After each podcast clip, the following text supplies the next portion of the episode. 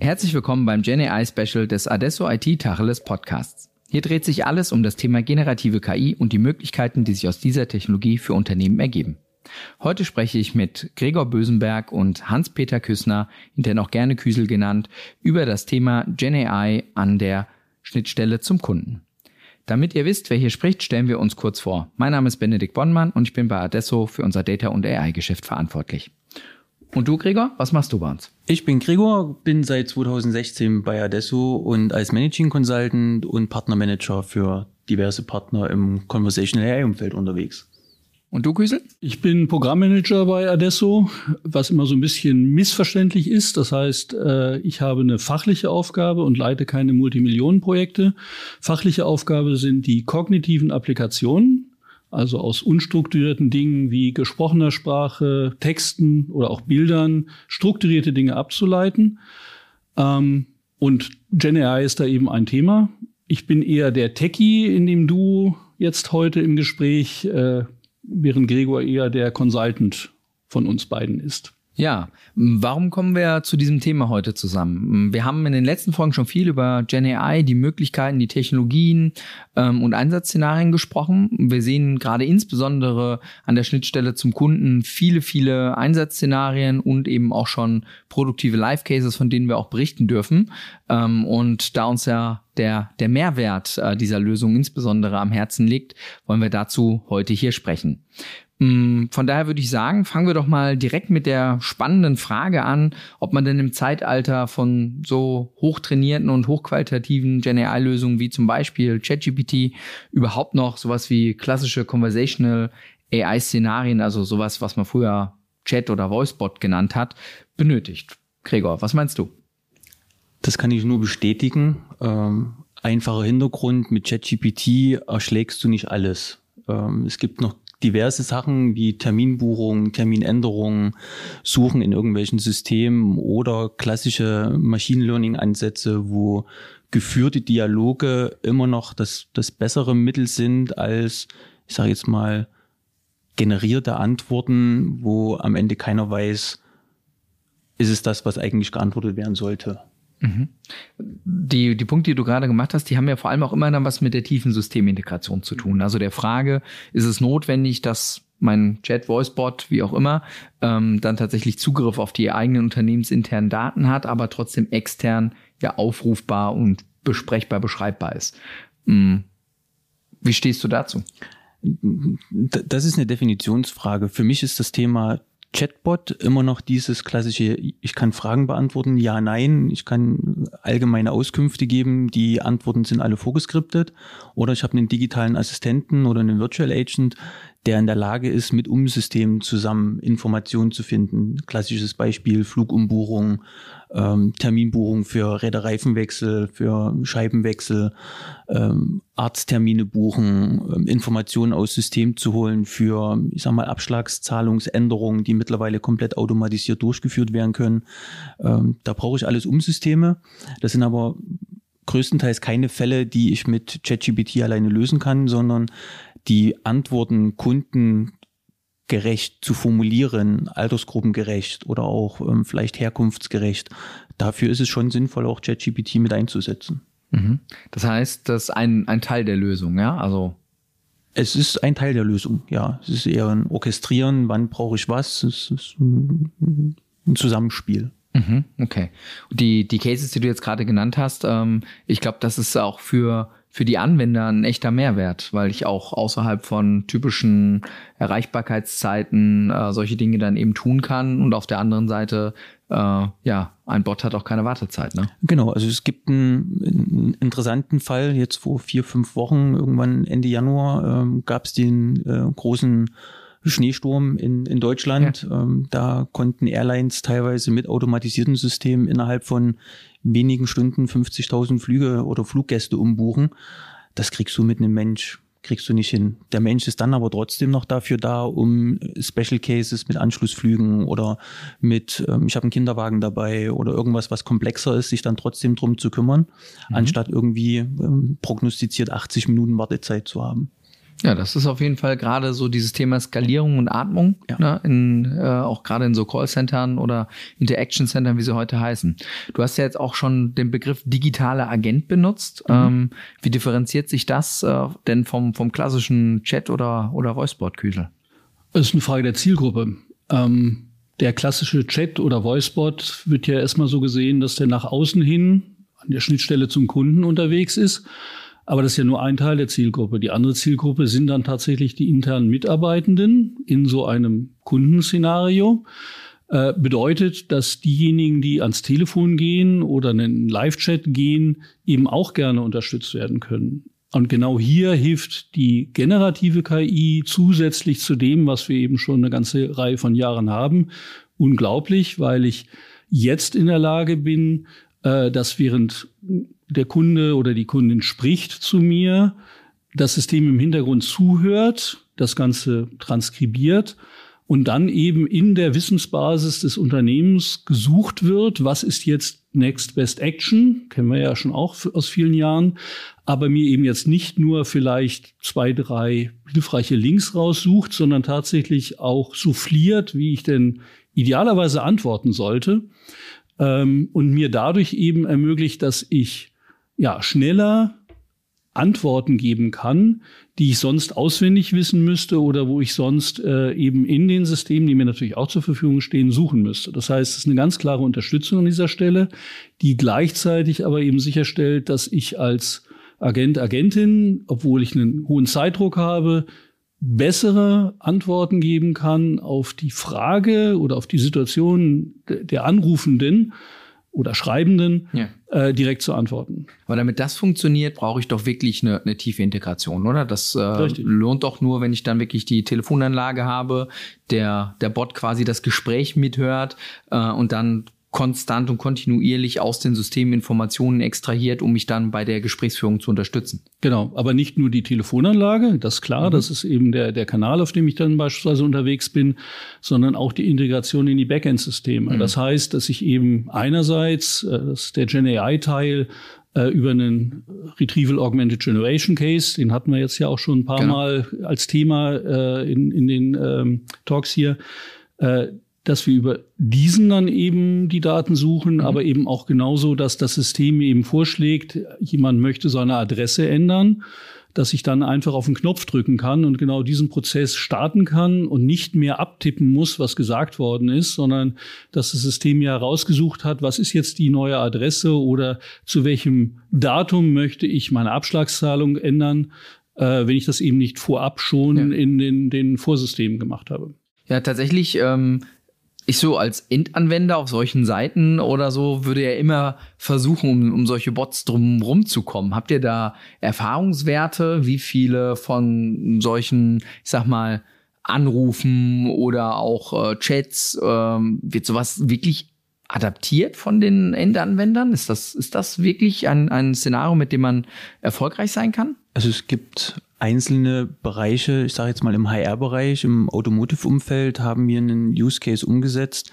Das war relativ hart am Ende. Wir haben die Entgeltabrechnung genommen, haben die Telefonnummer auf der Entgeltabrechnung gelöscht und haben die durch einen QR-Code ersetzt.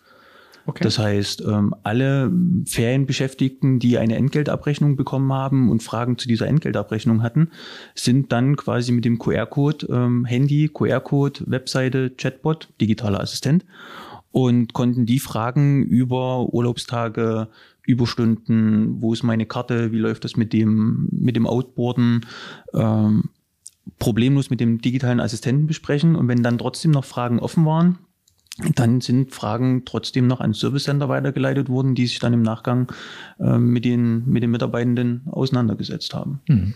Finde ich total spannend. Äh, da kann man das natürlich auch steuern. Ne? Da liegt ja die Hoheit selber. Es ist ein nach innen gerichteter Case von der Kommunikation. Und das geht auch nach außen. Das kannst du mit Rechnungen, mit Lieferscheinen, kannst du das genauso machen. Also es ist, es ist ein Versuch, je nachdem, ob man AB-Gruppen macht, äh, nimm nur Kunden mit ungeraden äh, Postleitzahlen oder mit ungeraden Hausnummern, versuch das aus und ähm, mach Erfahrungen damit. Also. Mhm. also es ist auch etwas, was man natürlich nicht immer steuern kann. Ja. Äh, man wird bestimmte Kanäle nicht wegbekommen, nur weil ich jetzt eben den digitalen Kanal anbiete. Wenn ich eine persönliche Beratung haben will, dann werde ich die eben auch versuchen zu bekommen. Und deswegen ist es zum Beispiel sehr wichtig, dass ich diese digitalen Assistenten im Vorfeld einsetze und dann eben feststelle, ist das ein Fall, den ein Mensch bearbeiten muss mhm. und oder sind die Kunden, Kundinnen auf der Suche nach der menschlichen ja. Beratung. Und dann kann ich aber die Assistenten dazu benutzen, diesen, diese Anfrage vorzuqualifizieren, vielleicht auch schon eine Identifizierung und Authentifizierung vorzunehmen, um das Gespräch dann weiterzuleiten an den Menschen und dann eben ja schneller antworten zu können. Mhm. Ähm, Ansonsten ist es etwas, was ich tatsächlich in der Modellierung dieser Use Cases ja. und Dialoge so steuern muss, dass der Mehrwert für den Kunden erkannt wird. Das heißt, ich kann 24 mal 7 Dinge ja. tun, die ich sonst nicht in der Zeit tun könnte. Und ich werde eben geführt, ich habe einen Mehrwert. Dann wird das Ganze angenommen. Ähm, wenn also ich einfach ich nur sage, aus, der, der Mehrwert muss da sein. Der, Mehrwert von den Kunden muss da sein, ja. sonst funktioniert der Mehrwert fürs Unternehmen schlicht und ergreifend nicht. Dann wird es mhm. nicht angenommen. Und wir haben halt verschiedene Beispiele gehabt bei, bei Kunden. Also ein Kunde ist ePrimo, äh, die permanente Messungen machen äh, wie gut der Bot ankommt und konnten sehr gut nachweisen, dass das System besser angenommen wird, wenn es tatsächlich wie ein Assistent auch Dinge tut und nicht nur Fragen beantwortet.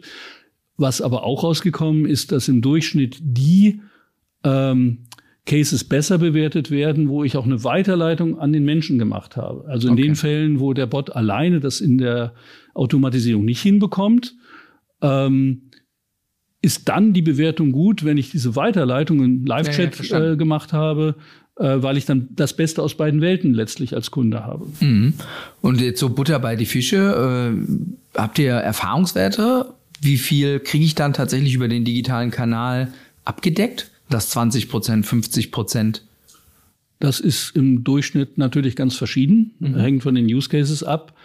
Ähm, und typischerweise dürfen wir die ganz genauen Zahlen nicht nennen.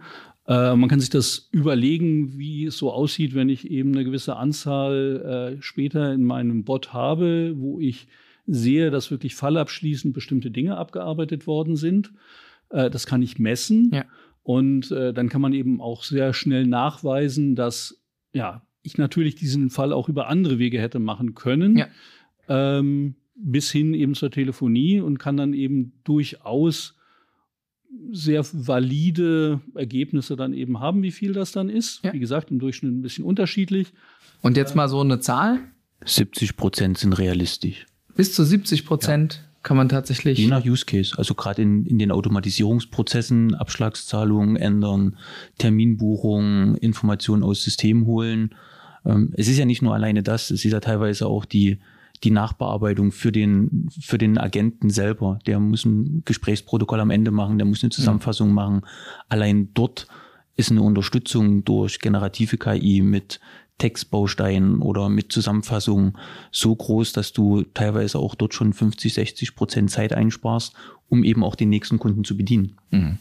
Also ja. anderthalb Minuten Verzö äh, Ver Verringerung ja. der Calldauer beispielsweise. Und das kann man relativ schnell hochrechnen, wenn mhm, ich klar. eben das geht schnell. 50.000 Anrufe am Tag habe, ähm, kann man sich sehr schnell ausrufen, wie viel Zeit dabei gespart wird. Ja, absolut. Ja. Okay, und äh, dürft ihr noch von, von weiteren Anwendungsszenarien, Kundenbeispielen erzählen? Ja, es gibt, wie ich finde, immer skurril sich anhörende Cases. Äh, einer davon ist äh, Phantom, das erzähle ich immer sehr gerne, ähm, wo äh, unser digitaler Assistent, der dort Service Companion heißt und eben auch eben intern äh, die Zielgruppe bedient. Ähm, die Story ist ganz schön. Äh, man, man, findet einen äh, Gutschein von Tom, möchte damit einkaufen gehen, hat leider gar keine Möglichkeit rauszukriegen, wie viel Guthaben da noch drauf ist. Okay. Geht in den Markt, versucht zu kaufen. Die Kasse sagt, Map geht nicht. Aber nicht warum weil auch der Mensch an der Kasse das nicht weiß, tatsächlich. Aha, okay. Und dann gehe ich halt zum Infostand und das war früher dann so, dass äh, am Infostand die Kollegen und Kolleginnen das auch nicht wussten und dann im Callcenter angerufen haben. wo es den Zugriff auf die entsprechenden Daten gab. Wie viel Geld jetzt eben Ja, auf dem ja, ja, Gutschein ist oder ob es weggebucht worden ist. Das macht jetzt einen Voicebot, Mhm. der intern genutzt wird. Das heißt, die Menschen an der Kasse oder am Infocenter rufen dann den Voicebot an, sagen die Gutscheinnummer und bekommen genau gesagt, wie der Status ist, also Ah, ja. ob das Geld weggebucht worden ist und können dann sehr schnell dem Kunden helfen äh, und das ausstellen. Also das sind auch ja erstmal komisch klingende Cases. Tatsächlich in dem Case waren das 10% der Anrufe im Callcenter. 10% der Anrufe Genau. Und sind das für diesen sich- Case eingegangen. Genau, und das rechnet Wow. sich sehr schnell, wenn das wie an diesem Falle eben eine Plattform war, wo wir eben diese Verbindung im Bot schon hatten, die die Menschen nicht hatten. Der, die Modellierung dieses Cases, Ja. die ging ganz schnell. Die Ja, das- Anbindung das war, glaub ich, ja. war dort der, der Schlüssel zum Erfolg. Und das rechnet sich aber Ja, so also von 10 Prozent. Ne? Ich hätte ja, äh, also be bevor du die Zahl gesagt hast, habe ich gedacht, naja, aber das ist jetzt wirklich so ein Orchideen-Case, äh, aber 10 Prozent ist äh, das wirklich relevant, ja. Okay, äh, Tom Baumarkt habe ich verstanden. Hm, haben wir noch einen?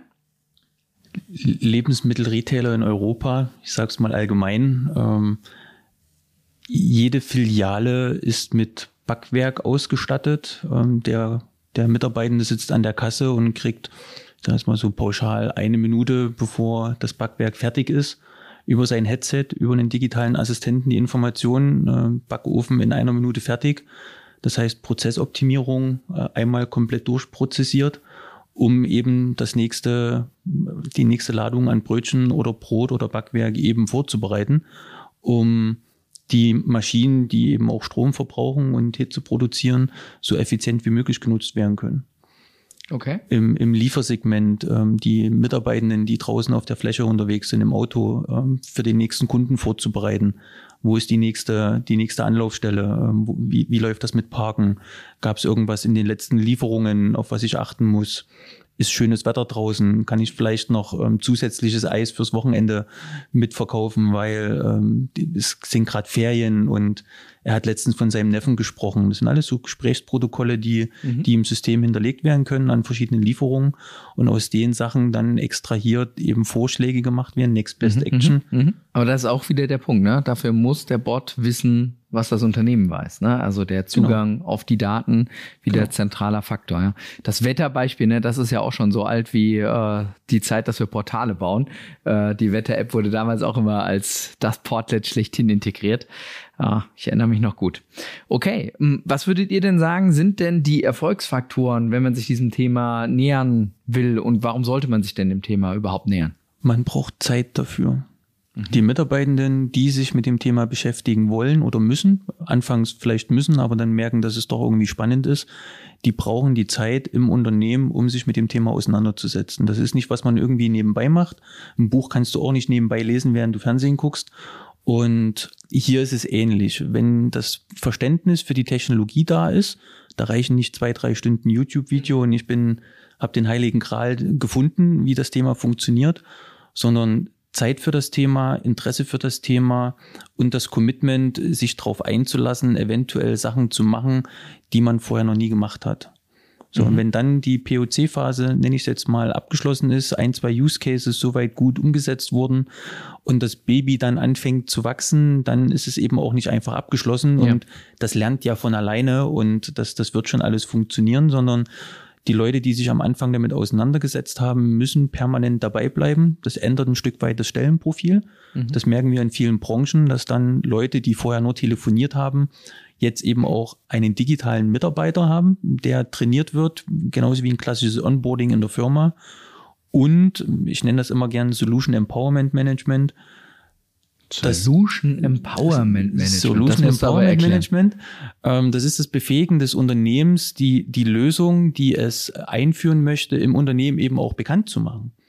Ähm, das heißt, im Vorfeld, während die Projektanbahnungsphase ist, schon sich Gedanken machen, was, was auf die Firma zukommt. Das Thema ähm, Schulungen, das Thema ähm, Zertifizierungen, das Thema Dokumentation, das Thema ähm, Wissensdatenbank aufbereiten, Mitarbeiter dafür sensibilisieren, dass irgendwann ein digitaler Assistent im Unternehmen im ja. Einsatz ist.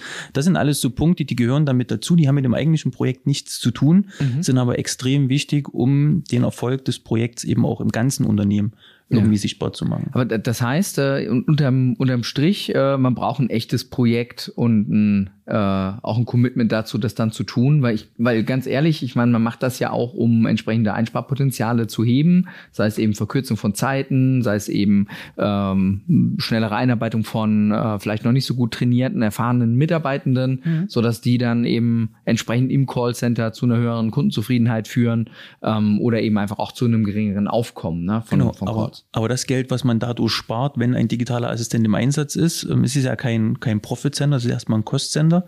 Aber das Geld, was man am Ende spart, müsste man theoretisch und auch praktisch wieder einsetzen, um das ja. System weiter zu trainieren und aufzubauen. Okay, verstanden. Genau. Ja, es Punkt. ist halt nicht nur ein Projekt, es ist eine Daueraufgabe unter Mitnahme derjenigen, die das Wissen haben. Und das sind genau diejenigen, die heute eben in Verantwortung sind für eben genau diese Kundenschnittstelle. Ja. Ähm, das war aber jetzt eben die Consultant-Antwort, ja, die richtig ist, äh, selbstverständlich. Ne? Aber wir sind ja eben da als du unterwegs. Äh, meine Techie-Antwort ist, äh, das Zweite, was ich brauche, ist eben genau die schon angesprochene Integration ja. in die Prozesse und IT-Systeme.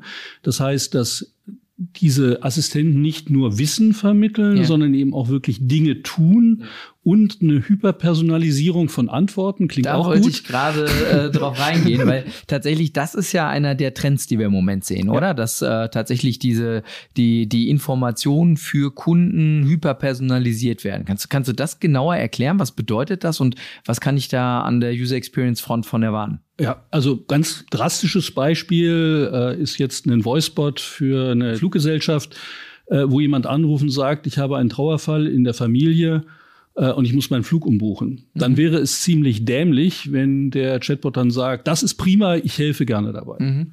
Sondern die Erwartungshaltung ist, dass ich eben genau an dieser Stelle auf genau diese Situation eingehe, inhaltlich dasselbe sage, aber anders formuliere. Mhm. Also mein Beileid, ich unterstütze Sie in dieser für Sie sicherlich schweren Situation.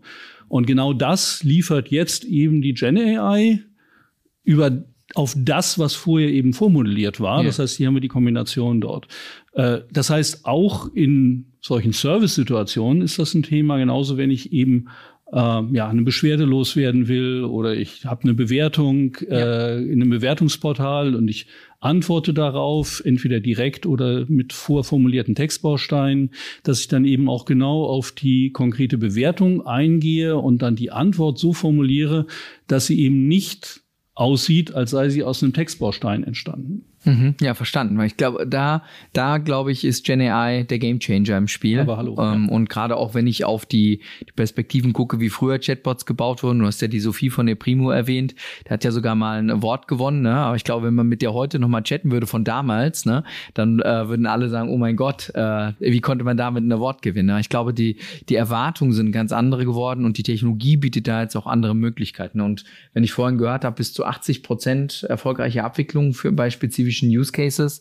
Ähm, ich habe jetzt äh, bei, bei ganz klassischen Callcenter-Anfragen, ne, habe ich äh, immer wieder gehört, 20, 25, 30 Prozent der Calls tatsächlich dann über so einen Kanal abbildbar. Das ist bares Geld, was da drin steckt. Äh, von daher, mein Eindruck ist, die, die Zeit ist jetzt für, für solche Lösungen. Ähm, und äh, ich glaube auch, dass jeder, der einen Chatbot, einen klassischen Chatbot gebaut hat, jetzt eigentlich den Auftrag hat, äh, Inventur zu machen und äh, eine neue Version zu kreieren. Ich würde da aber auch nochmal einhaken wollen es sind eben nicht nur die Chat- oder Voicebots, ja. sondern es ist auch die asynchrone Kommunikation. Das mhm. heißt E-Mails. Ja. Auch da können wir das einsetzen und im Prinzip mit fast derselben Technologie äh, Dinge, die wir eben auch machen, auch für einen anderen äh, großen Discounter, äh, dass wir eben E-Mails, die reinkommen oder Webformulareinträge kategorisieren äh, und Routen an die richtige ja. Stelle priorisieren und Antworten vorgenerieren, wie man auf bestimmte Anfragen dann reagiert, um den gesamten Prozess stark ja. zu beschleunigen. Mhm. Ja, das glaube ich total und insbesondere auch, wenn die Anfragen komplex sind, dann hat man das früher im Chatbot nicht abbilden können. Ne? Heute, wenn man eine komplexe Anleitung hat ähm, über ein PDF-Dokument oder so, Integrieren des Wissens ähm, kann man darauf zugreifen. Ich glaube, das sind wirklich spannende Fälle. Wir sprechen da ja auch oft in diesem Bereich von der Happy AI, äh, weil es eben einfach und zugänglich ist. Ähm, Und ich glaube, wenn man mit dem Thema anfangen will, dann ist das wahrscheinlich der beste Ort dafür, oder? Ja, auf jeden Fall. Also das Thema ist gut gealtert, wie man als Cineast immer so schön sagt. Ja. Es gibt gut gealterte und schlecht gealterte Filme und es gibt auch Chatbots, die sind gut gealtert, äh, sind gut mitgewachsen. Aber bei manchen merkt man schon, dass die sind auf einem Stand von, klingt jetzt, klingt jetzt vielleicht kurz gesprochen mit zwei Jahren, äh, ja. Äh, trotzdem schon schlecht gealtert, weil die Zeit ist äh, sehr schnell vorangeschritten Klar. und die Technologien sind sehr schnell gewachsen. ChatGPT ist nicht mehr zwei Jahre alt. Also das muss man äh, auch immer wieder sehen. Ne? Eben, ja. genau. Ja, perfekt. Ja, vielen Dank, lieber Gregor. Vielen Dank, Küsel. Sehr gerne. Hat mir Spaß gemacht mit euch. Vielleicht abschließend für unsere Hörer und Hörerinnen dort draußen. Falls jemand neugierig geworden ist und sich zum Thema nochmal mehr beschäftigen möchte, wir haben heute wenig dann über die konkreten Technologien gesprochen mhm. ähm, oder auch ähm, welche anderen Szenarien es noch gibt. Wo darf er sich denn oder darf sie sich denn hinwenden? Der Klassiker. genai.adesso.de oder auf LinkedIn schreiben und wir unterhalten euch gern, uns gern mit euch. So rum. Ja, wunderbar. Ja, dann bleibt mir nur noch äh, das abschließende Statement. Vielen Dank euch. Und wer noch weitere Informationen zu dieser Folge des Podcasts sucht äh, oder weitere Folgen hören möchte, findet diese unter www.adesso.de slash generative AI.